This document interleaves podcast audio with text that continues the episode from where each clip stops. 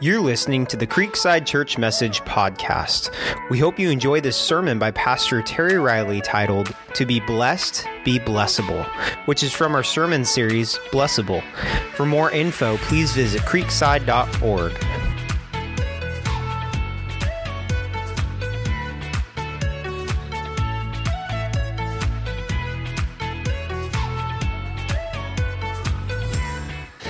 in this series, we're going to call it, if you want to, uh, blessable, because there's a phrase that if you've been around Creekside for very long, you know that I, will use this a lot. If you want to be blessed, be blessable.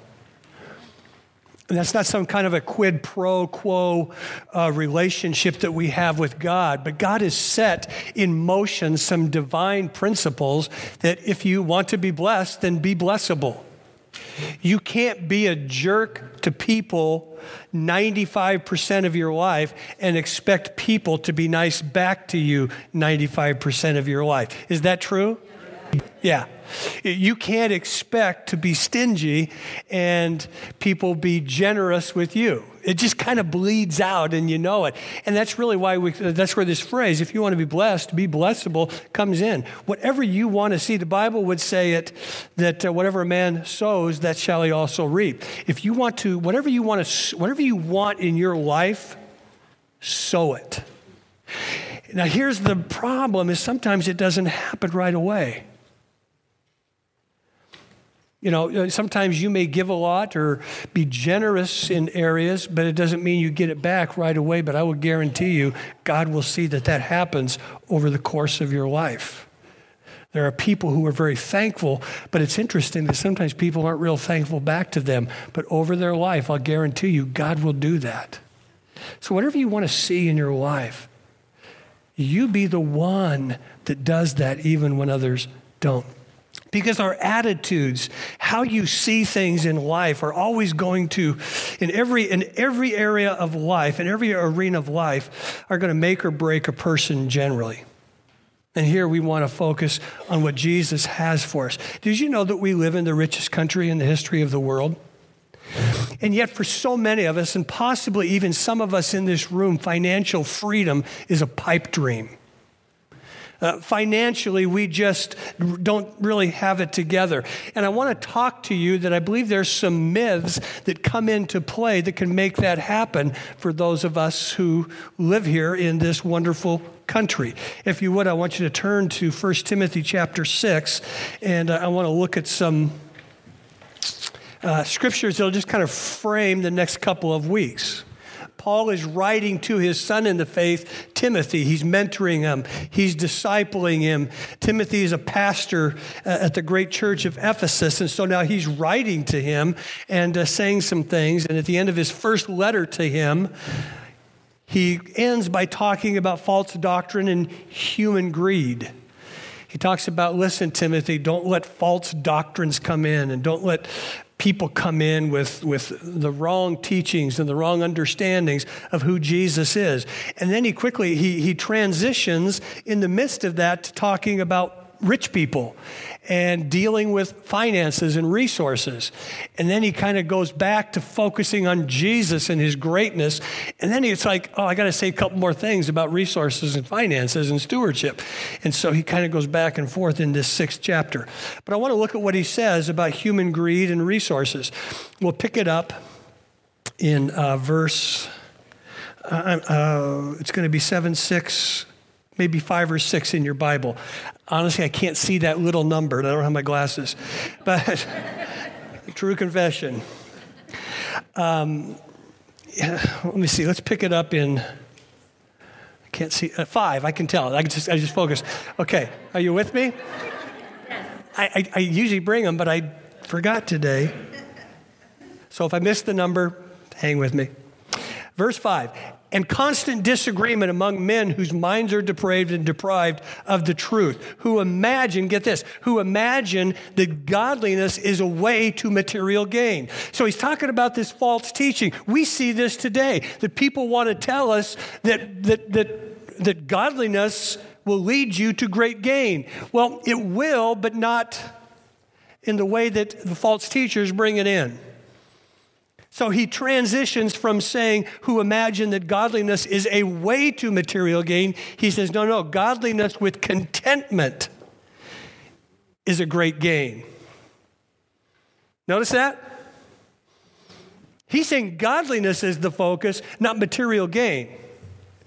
And he says, For we have nothing, we brought nothing into this world, and we're going to take nothing out. Have you ever seen a U Haul behind a hearse? No. You're not taking it with you.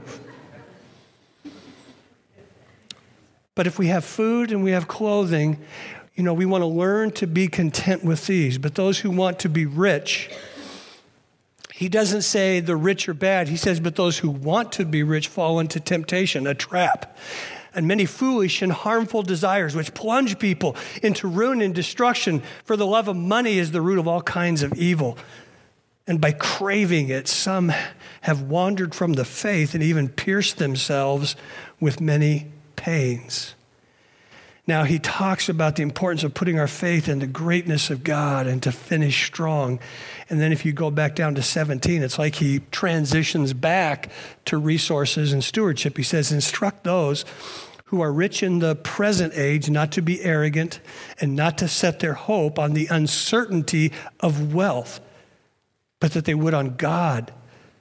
Does a play on words here, who richly provides us with all things to enjoy, instruct those who are rich to do good, to be rich in good works, and to be generous and willing to share, storing up for themselves a good foundation for the age to come, so that they take hold of that which is real Oh, there's so much here. I mean, he's saying that, you know what, this is good. You've got these real, tangible things. But when you come and you give to the work of God and to the growth of the kingdom, he's saying you're setting something aside for eternity, the reality of everything. Where you're going, this is, that's the reality. Here is temporal. So that here's, here's probably the number one of the myths that we have to live through the, the American dream called more. You know, we want to believe that we need more. Why is that? Because if you watch TV, if you listen to the radio, anything you just about watch, wouldn't you say they're trying to tell you, you know what? Shape up your image and you need more. You need more of this. You need more of that. You need this kind of toothpaste. You need this kind of hair product. Whatever it is, you need that and you need more of it so that you can have a good image. That's why so many are convinced that they need more. See, like if, if I just had more, that would be the answer to my problems. It doesn't matter if you have $1,000, $40,000, or $4 million. If I was to ask how much it would take for you to be financially free, just about no matter who you were, you would say, Oh, I need just about this much more. And then I'd be set. Because we've really conditioned ourselves to think that we always need more. That's why when you see sports a sports person, an athlete who's making $5 million a year, and they're just really excited about it and they're happy until they read through the papers or find out some way that his teammates making 8 million. And then what do they do? They're not so happy anymore. They want 10. I just want more than that person because I see myself as greater with, with more value. Or how about you when you get a $2,000 a year raise? You're pretty excited. You're pretty thrilled. You're ecstatic until you find out that lazy lowlife next to you that comes in late, leaves early, and doesn't work as hard as you gets a $3,000 a year raise. And then you're like really upset, right? What does Paul say here in to his to his to his son in the faith? He says, Godliness with contentment is great gain, for we brought nothing into the world and we can take nothing out of it. But if we got food, we got clothing, we're going to be content with that. Now, some of you are thinking, well, yeah, that's the Bible times. I mean, they had camels and, you know, nothing hardly. Yeah, but everything is relative. And that's what Paul's really trying to say. You know something? If you're a person that has the general necessities of life, you know what? Learn to be content where you are. That word contentment is uh, autarkia, which has to do to be sufficient, to be, uh, to, to, to be possessed of sufficient strength. That wherever you are, it's enough for, for a thing. Another rendering or part of it is to defend or to ward off. And I wonder if it isn't saying that, that, that it, to, to be content, you have to ward off. You have to fight against the culture of today. You have to fight against the images that tell you you need more, you should have this. Defend yourself against that. Uh, because contentment is really it's the state of being mentally and emotionally satisfied with things as they are. Uh, think about that. Where emotionally and mentally you're satisfied with where you are. Now, hear me, that doesn't mean that you can't aspire to things. But that, that isn't what drives your life. You're aware of them. Maybe you do want a larger house for a larger family. Okay, but that but but that's fine to have that as an aspiration, but does that drive you? Or could you be content in the rest of your life where you are? That's really what Paul is trying to communicate because each of, it, of us in this room, we have food and clothing most likely. But don't we still, some of us, battle with contentment? That's why he says this is what's going to be great gain because so few people ever get it. Because we buy into this myth. We just need a little more. We just need a little bigger. We just need this. See, a lot of the faith teachers of the last 20 years would say something like godliness will bring you gain, which will make you content. Paul is saying that great gain lies in your godliness with contentment. Keep them straight. Don't think that we can manipulate God and we can coerce God into blessing us so that we'll have contentment. No, the greatest gain that you'll ever have is to be content with what you have and where you are. And hear me. This is not a teaching on don't aspire to something more. I'm not saying that. Don't have some ambition for something more in your business, but make sure that you keep it that if it never happens, you can say, I'm content because God has been so good to me. Because for most of us, our reality isn't an income problem, but it becomes a money management problem. The answer is learning how to manage what we already have, that we learn how to spend it. We learn how to save it. We learn how to give it. The income where we are right now not what we wish we had in the years to come. Jesus said this that knowing the truth will set you free. And, and I know it's possible that somebody or somebody's in this room, a couple of people, you could be facing some really desperate situations financially right now.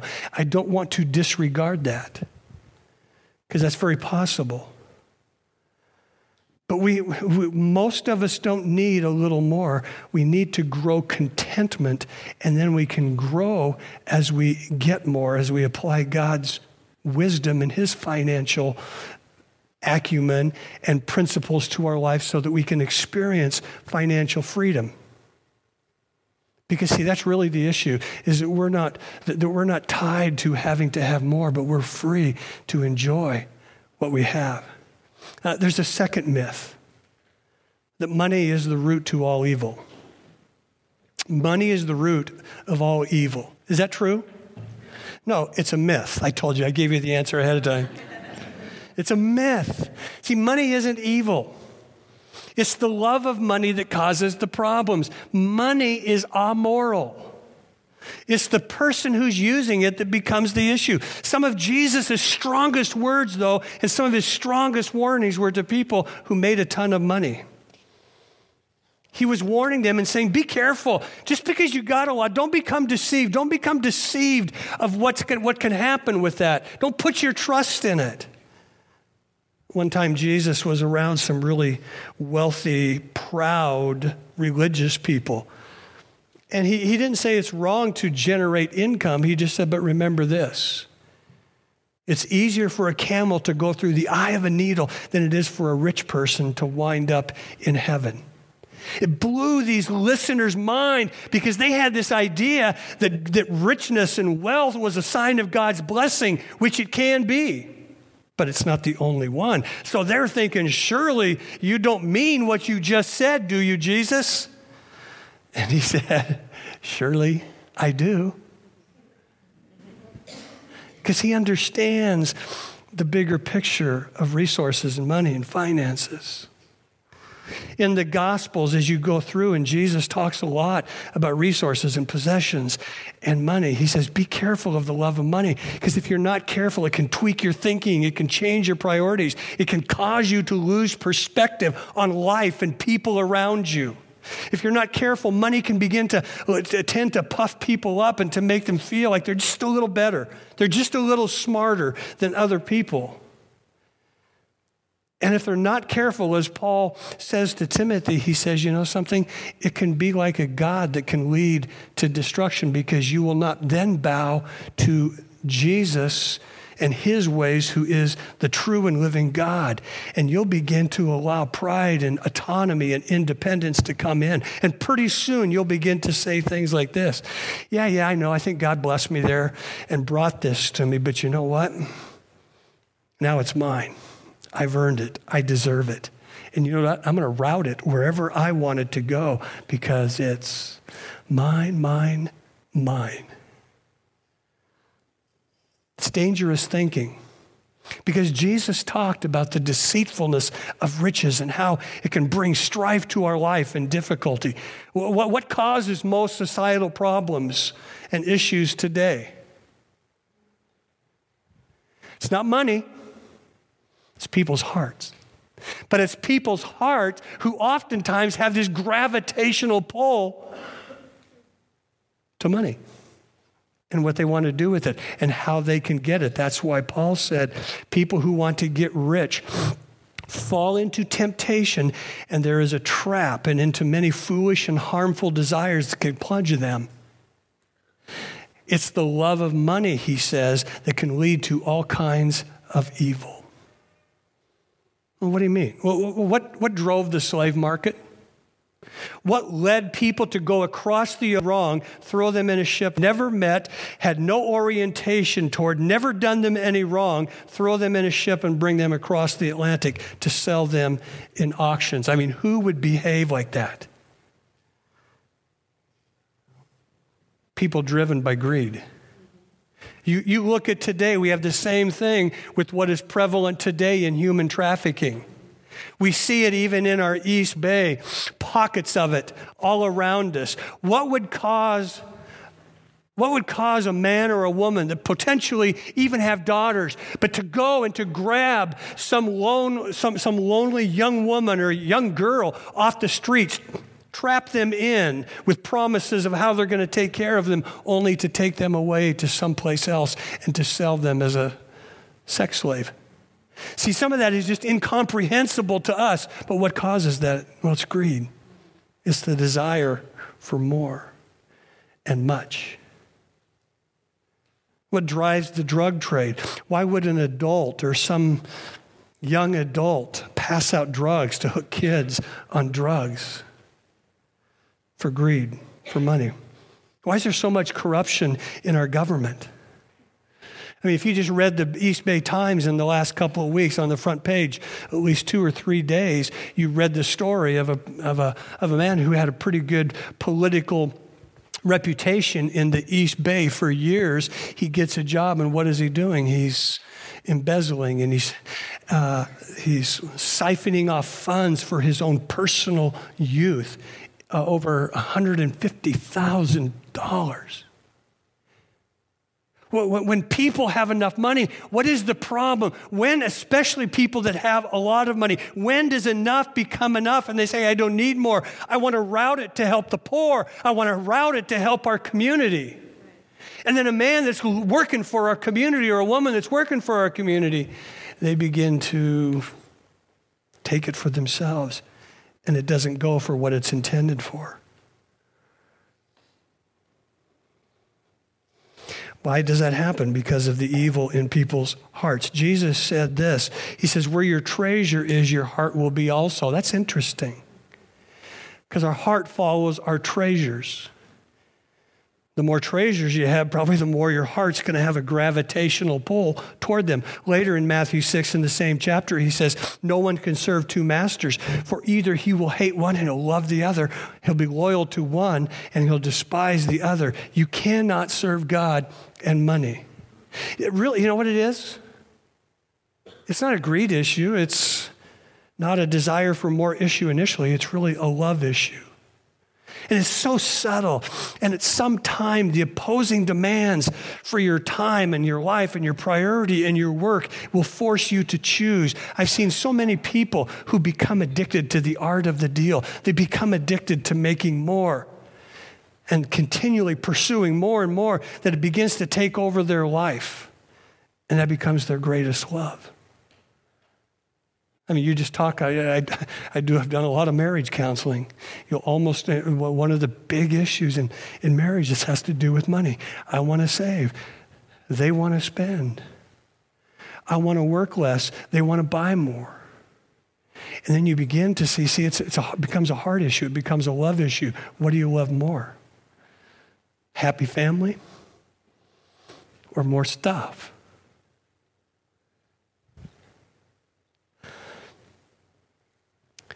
Probably another myth is that money will bring you happiness. I think all of us would say, No, I know, I know, it's not going to bring me happiness. But how does our life show that? Let me give you a little equation from the Bible. The Bible basically says the faster the income flow, the higher level of earning you get involved in, the more dangerous the environment for your soul. Proverbs 28 22 says that a man with an evil eye hastens after riches and does not consider that poverty will soon come upon them. I saw this lived out in my family with my dad. He worked at Crown Zellerbach in a paper mill for years, and all he ever wanted to do was get more money, get rich, and get out of Crown Zellerbach. But it was a good job, and he he had done it for uh, a number of years, but in his early 50s, he got involved in a political group, and they encouraged all of the people to be these rebels that didn't pay their taxes. So he quit paying his taxes, and I don't know how many years it was, but it was, I think it was in his mid 50s. He might have started the late 40s. I can't remember the timeline, but he quit paying his taxes, and pretty soon they started uh, confiscating his wages at work, and he didn't get a paycheck because the IRS took uh, and took all of his money. So he did the smart thing, right? He quit. I'm just kidding. Um, he, but, but he kind of saw no hope because he had quit paying for so long. Probably he would have worked till he retired and may not have been able to pay it back. I don't know. But he just quit. But he was a dreamer. He was always going after something out there. And all of these different things that he pursued and dreamed that he'd become rich. And before you know it, he lived in almost, well, not poverty, but barely made it. Proverbs 23, 4 and 5 says, Do not overwork to become rich. Here's the other corollary. Don't overwork to become rich because of your, under, uh, because of your own understanding. Cease Will you set your eyes on that which is not? For riches certainly make themselves wings and they fly away as an eagle toward heaven. You'll see a couple another proverbs in there. Listen, God says, I want you to work. Work is a godly element to our life that is important, and it's really the economic strain that God says, That's what I want you to get. Find a job that you can love or at least enjoy. Not that you're going to try and get out of every day of your life, but find something that you can give yourself to, but don't make it your little God.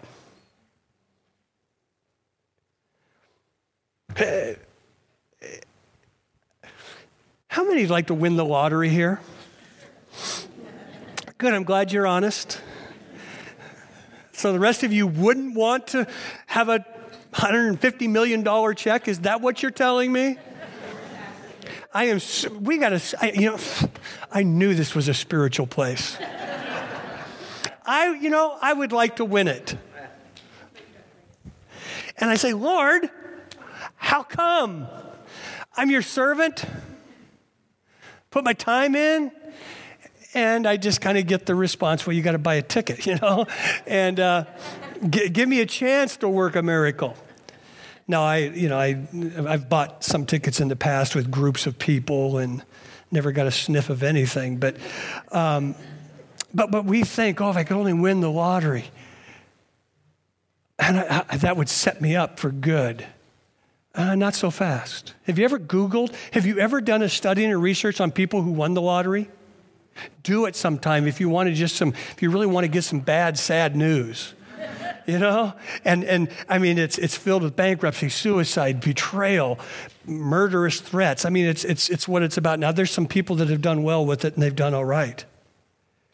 But it's been said money simply makes us more of what we are. Wow, isn't that true? Think about it. Just because you get more money, it's not going to change you necessarily. It's just going to make you more of who you are. If you're a stingy person and you win the lottery, you're probably still going to be a stingy person. If you win the lottery and you're a generous person, you probably will become a more generous person. Uh, wherever you go, there you are. And things in life don't necessarily change us, and you'll see this in a minute, but uh, the, the, the, this newfound fortune will probably bring as much pressure to your life if you were to win as relief as you would believe that it would. It's kind of like scaling Mount Everest, where the air is thin and the oxygen rare, and each move you have to be really careful because you understand going up. People travel and traverse to get up Mount Everest, and they still see the corpses, the frozen corpses around them of people that didn't make it up or they died on the way down. And after the exhilaration of getting there and doing it, they find that sometimes there's a downside to the upturn of good fortune. And while many have survived in winning the lottery, boy, there's others that have crashed and burned. Why? Because Jesus said, you know what? Wherever your treasures are, your heart will be there also. So, how are you going to control and take care and protect your heart if that's going to follow your treasures? Well, you make sure they're not your idols and that they're not the priority of your life, but God is. Psalm 115, let me read you some verses. Psalm 115 is God speaking to his people to remember my glory, remember who I am. Don't be like the other people around you who are pursuing and making idols. This is what he says in Psalm 115. It says, Their idols are silver and gold made by human hands. They have mouths, but they cannot speak. They have eyes, but cannot see. They have cars, they cannot hear. Uh, excuse me. Uh, they have ears, but cannot hear. They have noses, but they cannot smell. They have hands, but they cannot feel. They have feet, but they cannot walk, and they cannot make a sound with their throat. Why? Because they're just idols. And then he goes a powerful statement. He says, Those who make them are just like them, as all who trust in them. And then the last verse there, he says, Israel, Creekside, the church of the United States, the church everywhere. Trust in the Lord. He is your help and your shield. Well, what's, what's the principle here? That whatever your idol is, wherever your treasure is, if you're not careful, that will begin to become you. See, there's a shift in language through cultures see it all the time. But in the Old Testament times, uh, they talked about idols. And then Jesus comes and he kind of changes it from idols to treasures. And in our day now, that what has been seen as idolatry or treasures could kind of be parallel to the addictions because the dynamics of addiction is so familiar. Now, you know, stick with me. This isn't, you know, this is an, uh, uh, kind of a comparison. And addiction really is in the final stage of simply treasuring gone wrong. Bible says in, in Proverbs that the plans of the diligent, excuse me, I'm a, uh, not that scripture. But here's what happens with addiction if you go through the process of it, you begin to think about it all the time. You want to pursue it. You want to be fulfilled by it. Sacrifice, you'll do, you'll sacrifice just about anything for it. You'll give up your well being, your family, your career. Why? Because you're beginning to be shaped by that idol. So let's say your treasure, your idol is power. You'll probably become shaped by arrogance and control. If you treasure your physical appearance, if that's your idol, you'll be shaped by vanity and ultimately despair that takes over your life as you begin to age. If you trade your security, you'll be shaped by fear and ultimately negative vulnerability. And what I mean by negative vulnerability, you know, one of our buzzwords in our culture today to be open and vulnerable, which I believe in, but you'll be trapped by a vulnerability that will make you susceptible to people who you think can fulfill the insecurities of your life and they can bring security. If you treasure approval, you'll become a chameleon because you'll never know who you are. You'll always lean toward where the applause are or the affirmation. See, loved ones, money is no guarantee for happiness. If you don't understand how it can work in your life, its workings, its trappings, and its good things, you may end up somewhere you don't want to end up. Uh, I was uh, in the process, process of all of this, I came against, uh, I come, uh, I come across this Harvard professor. This is what he said. He did a, uh, he actually did a TED talk on it. I haven't seen it, but I read the article that came out from it.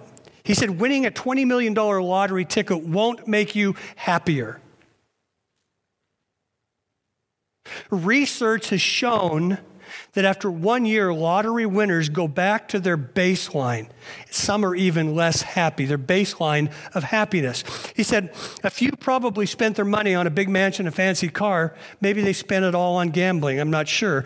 But even so, and some have. But even so, at the end of three months, it's just a house.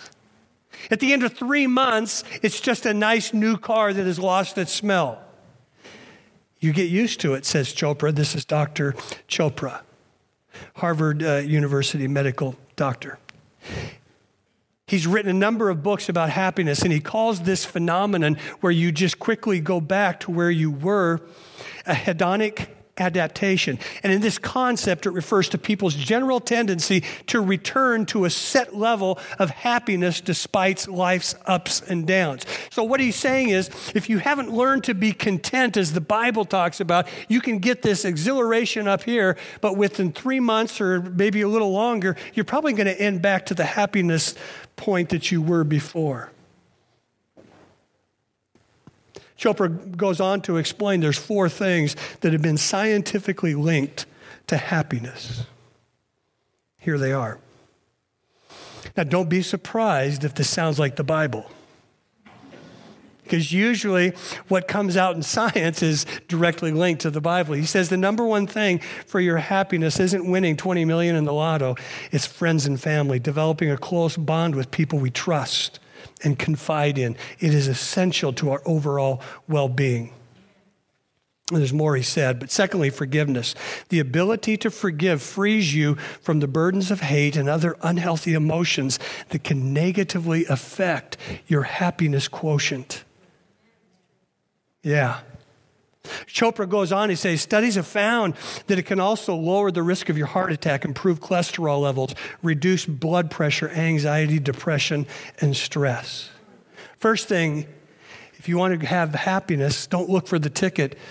Have friends and family. Live with forgiveness. Third thing he says is giving. Getting involved with charities and donating money is to help others, is one of, and to help others is one of the most fulfilling ways to spend your time and your money. He talks about a study from the University of Chicago and Northwestern University. They found that giving rather than receiving uh, leads to long term happiness. They did an experiment with almost 100 participants where they gave each one of them $5 a day for five days with the option that they could either spend it on themselves or others. Everyone started off with similar amounts and level of self reported happiness. But the researchers wrote those who spent the money on themselves reported a steady decline in happiness over the five day period, but happiness didn't seem to fade for those who bought or used their $5 on somebody else. I don't know. I think Jesus said something about it is better to give than to receive. I think Jesus says, I want you to emphasize, I want you to build your family. I think Jesus talked about the importance of being a forgiving person. And the last one is gratitude. Thankful people are going to be happier. There's a quote that I love this. If you don't know the language of gratitude, you'll never be on speaking terms with happiness. Have you ever seen ungrateful people? It's like they can't say thank you for anything. And it begins to show up in their life, in their countenance. Because whatever you sow to, you will reap from. Fourth myth, I got to get going here. It's a lack of faith to plan. That's a myth. Uh, some people believe it shows a lack of faith to plan, or worse belief is, oh, it's just all going to work out. The Bible teaches it's not all just going to work out. Hear me, you know this. You don't drift into financial freedom. You don't drift in to financial stability. You are not going to drift into tomorrow morning waking up and all of a sudden your bills are paid. Now, I was going to ask this first service, but I thought, you know something? God is so amazing. If I said, Has anybody ever had that happen? Somebody could raise their hand, I'll bet, because God has probably done that to somebody in here. But ultimately, you have to come up with a plan and decide to become financially fit. The Bible says in Proverbs 21 5, the plans of the diligent lead to profit as surely as haste leads to profit, poverty. Plan carefully because then you'll have plenty. Friends, a financial plan is a good thing. A financial plan is a simple tool that will help you and give you advanced decision making abilities. Hear me, this is, gonna, this is crazy. The average American family is making about $63,000 a year, according to data from Gallup. About. The median household income worldwide is $9,733. So that means we're making, on the average, about six, six and a half times more. An income of $32,400 per year would allow someone to be among the top 1% income earners in the world.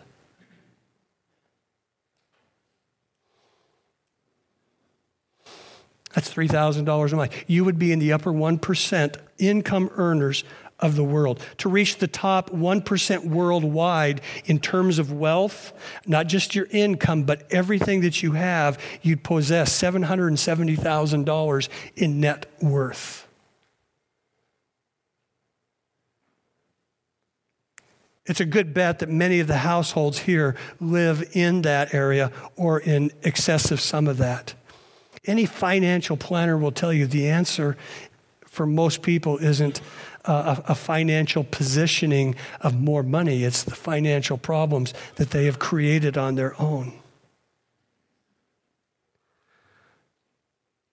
Trina and I, about six months ago, and I'm not saying this that it's anybody needs to, but what we did about six, seven months ago is we said, you know something, we've got to, we want to start scaling down. And we just started making some changes to just help us prepare as I was doing some reading and study on this, I didn't realize it, but they've come up with a term for it. They've called it voluntary simplicity. And it's also interesting that in the last two weeks, I've run across and talked to two Creeksiders. Uh, I didn't tell them what we were doing until after they said it to me. It really wasn't kind of part of the conversation, it was a larger conversation. But two people have already said, you know, we've already started doing this, we've already started doing this because we just want to simplify life. I love it. Is, uh, you remember Larry Holmes, the heavyweight champion of the world, the boxer? He, he grew up in Eastern, Pen, Easton, Pennsylvania, and somebody asked him, Why do you still live there?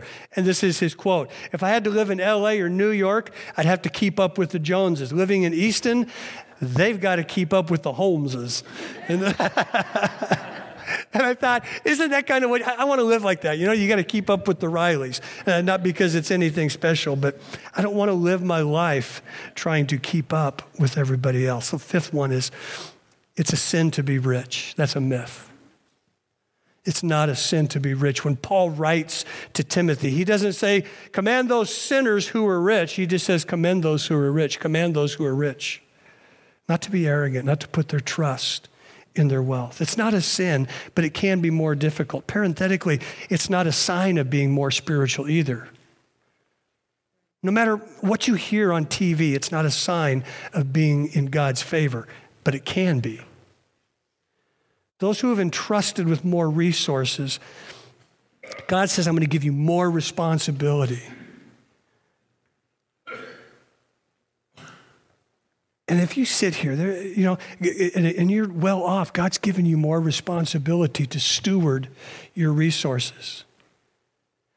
For some of us, we have resources, but we've never allowed God into it. And I've often thought, what is the power to break and control the addiction of money and not being able to be generous and to give? The only power of breaking down addictions is Christ. There is no more power that is effective at breaking down addictions and stinginess and, and any other negative vice of our life than coming before the blood-stained Christ of Jesus Christ and saying, I submit to you.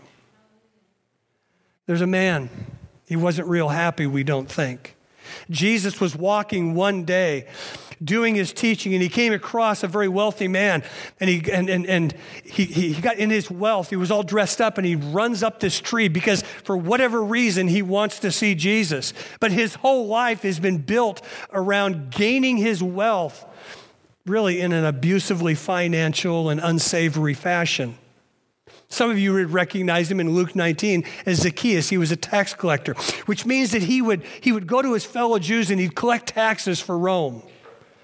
Rome gave him permission to pad his own pockets, his own accounts, and to get whatever percentage that he could get from his fellow people. And so he did it. He says that he became a chief tax collector.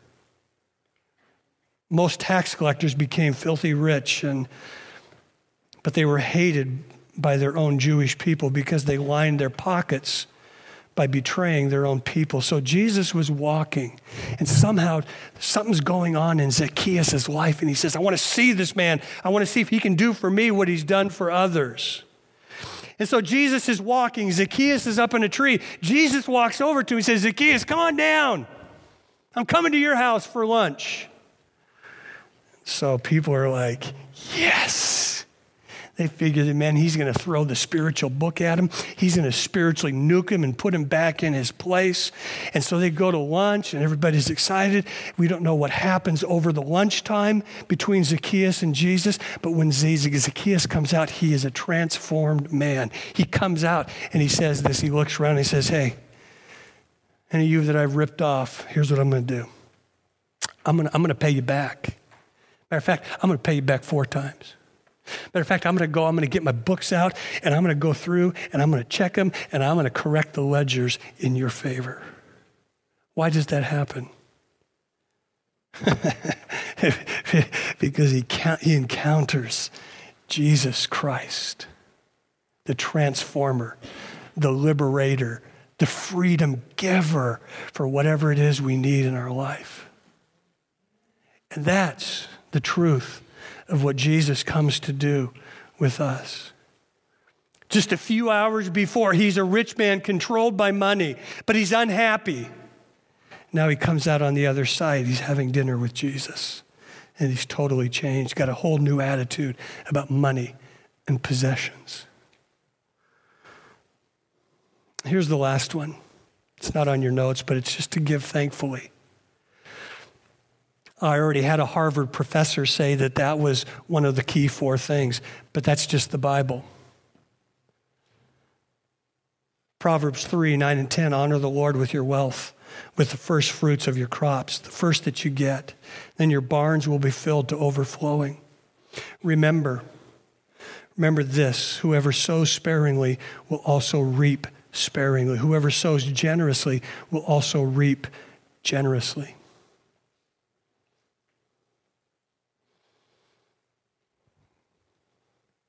I'm not going to be one of those, and I got to be careful, I don't want to sound critical. But I've never said to our church, "Well, boy, if you give $10, I'm sure you'll get 100. If you give 100, you'll get 1,000. If you give 10,000, God's probably going to blow you away with 100,000. It works for some probably. But here's what I know what God has done. It took over the years with a lot of people.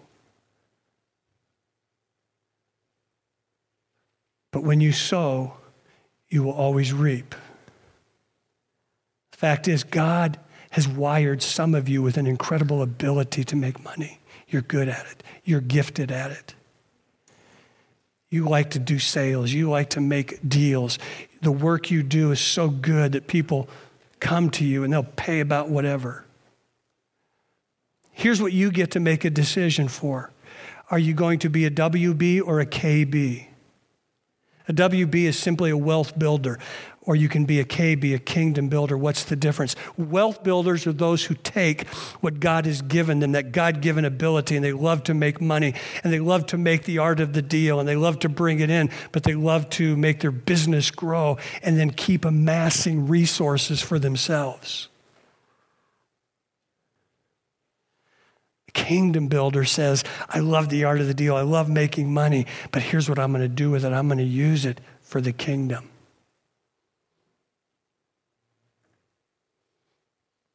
I had a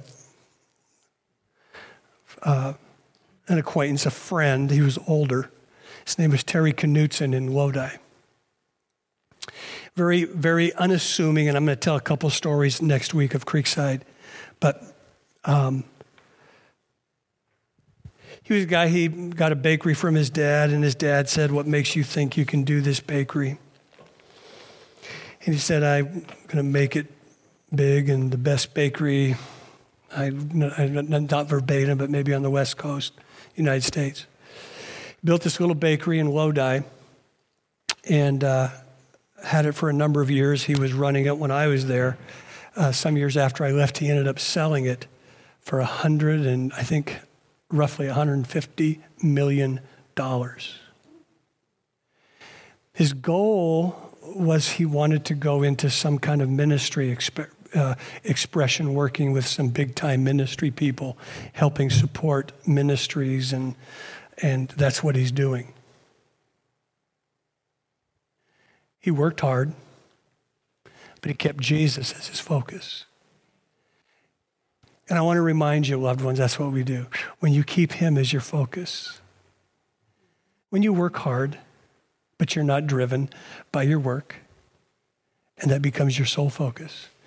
When you're a person that can forgive, when you're a person that can be generous, when you're a person that can serve, when you're a person that can show gratitude, when you're a person that's committed to your family, 20 million ain't going to cut it. It's not going to make you any happier. But I think that's a good word for us today. I want to say thank you to the generosity of Creeksiders. I've seen it for 25 years here. And I'm, I'm proud in a healthy, good way of you. But it might be today where some of you need to take a next step. Say, you know what, man, I haven't been very generous. I'm just trying to make it. Start somewhere. Start today.